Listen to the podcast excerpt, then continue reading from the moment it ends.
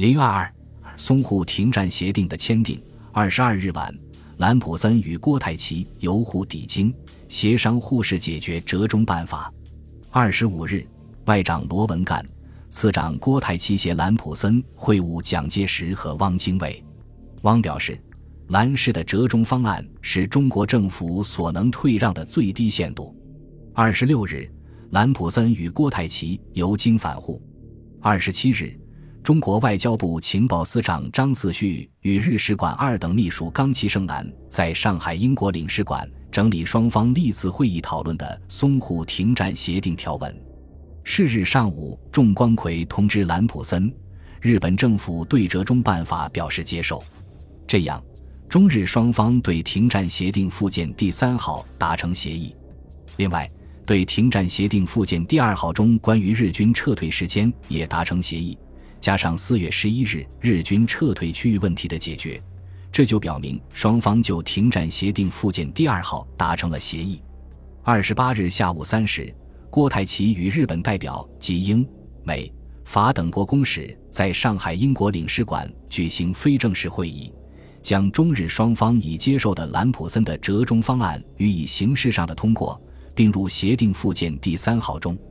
二十九日。日本在上海的军政要人白川义则、植田千吉、野村吉三郎、重光葵等在虹口公园庆祝天长节，并举行阅兵式时，被朝鲜独立党员尹凤吉掷弹炸伤。但经中英日三国外交当局的接洽，决定停战会议继续进行。三十日，国联大会召开，通过十九国委员会提出的中日停战决议案十四条。五月一日，外交部训令郭泰祺签订淞沪停战协定。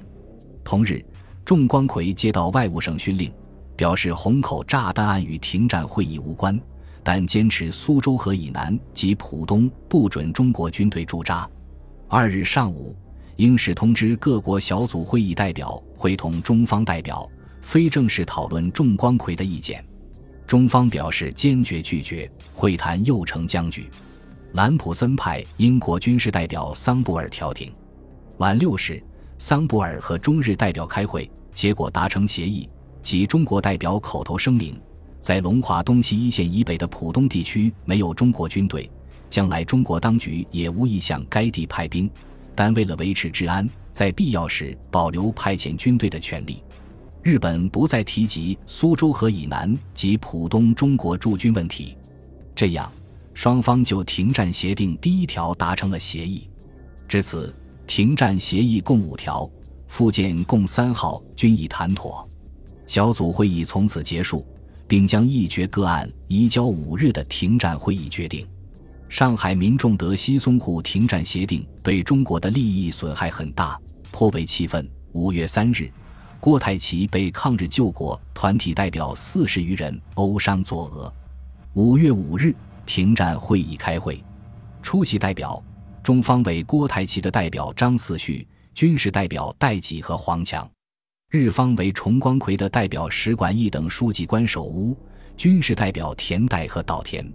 中立国代表均参加会议。淞沪停战协定先后由在四川路福民医院的仲光葵和大西路洪恩医院的郭台祺签字。该协定共有五条，附件三号。协定第一条规定，关于停战情形，遇有疑问发生时，由与会友邦代表查明之。第二条规定，中国军队在本协定所涉及区域内之常态恢复，未经决定办法以前，留住其现在的地位。附件一还规定，中国军队的留驻地位为从安南镇正南苏州河沿北经往仙桥，然后至西北长江口上的徐浦口。在中国领土发生的一切停战疑问，中国无权过问，而需要第三国来查明处理。中国无权宣布常态的恢复，也无权改变其驻军地位。从此，中国失去了在上海的驻兵权，这是对一个独立国家主权的严重损害。国民党后来尝到这种苦果，所以在一九三六年九月，外交部长张群与日驻华大使川越茂会谈时。要求取消上海停战协定。协定全文签字后，日方代表宣布，日军自五月六日起开始撤退。日本侵略上海，对英、美等西方大国在长江流域的利益造成了严重的威胁，并破坏了远东军事。英、美等国调解上海事变的目的在于维护第一次世界大战后在远东地区建立的国际新秩序。他们此时的对日态度比九一八时期有所不同，采取了一些强硬措施，在一定程度上谴责和牵制了日军的侵略行动，使日军不敢在中国放胆侵略。这在客观上有助于中国军民的抗战。但英美等国将自己的利益置于世界和平的大局和国际公约的权威之上，不从世界安全的大局着想，不考虑帮助中国抵御日本的侵略和中国要求制裁日本的呼吁，不遏制日本称霸世界的野心，结果放纵了日本侵略，引火烧身，自食其果。